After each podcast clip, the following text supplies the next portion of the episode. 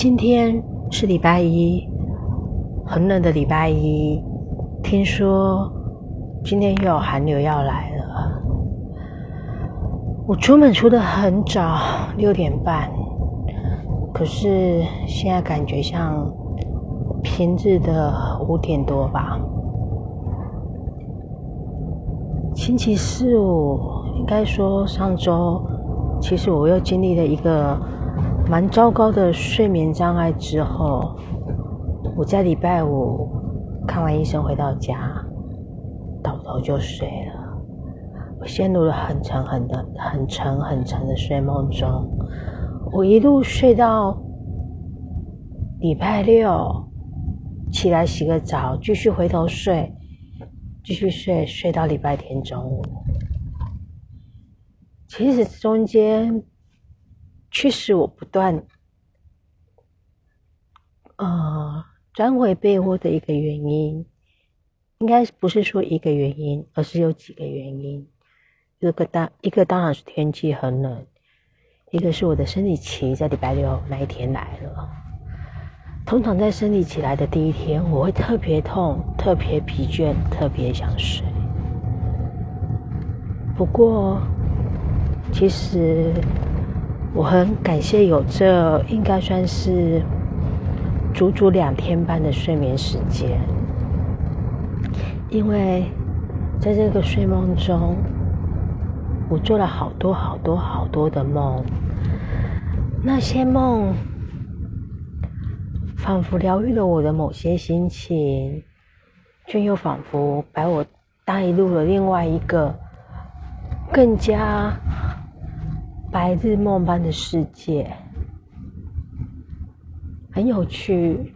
在那个梦境里，我一下子是欧洲古世纪童话世界里面的除妖小烈士。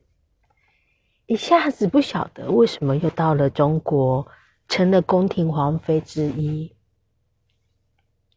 然后一下子是《红楼梦》，一下子又跳回了现代世界的纠葛。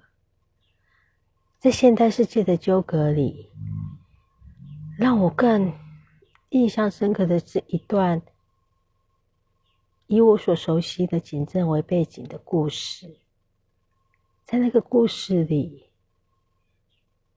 我感受到了背叛、害怕与逃避。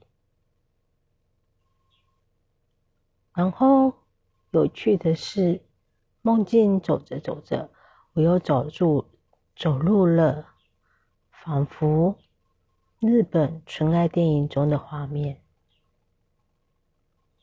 最后，我这一段梦的旅程，停留在一个小阁楼上。小阁楼上，一位小我十五六岁的青春小鲜肉，和我共谱了另一段纯爱梦。很混乱，也很美，有时候也让你混乱。有时候我在想，这一连串如此奇幻而连串的梦境，因为我发现我非常印象深刻的是，我中间有几度是醒来的，我清楚的记着上一个梦，然后我回过头去继续接着梦梦下去。其实我真的很好奇，我的脑袋到底装了什么东西？弗洛伊德不是最喜欢讲人的潜意识吗？又会讲到少年的童年经验啊，呃，性教育什么那一些的。虽然我实在非常不爱他那一套。但有时候，我又对于人的潜意识这一块，真的觉得很奇妙。今天是试着边开车边录音，这当然是不好的行为。那但因为现在车很车还很少，而且我还没有上快速道路，所以就稍微简单的这样子聊聊天，也测试看看用这样的方式录音效果好不好喽。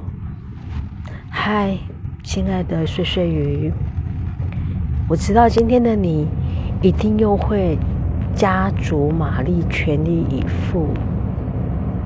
可是，你要面对的是每一个一天又一天、一天又一天。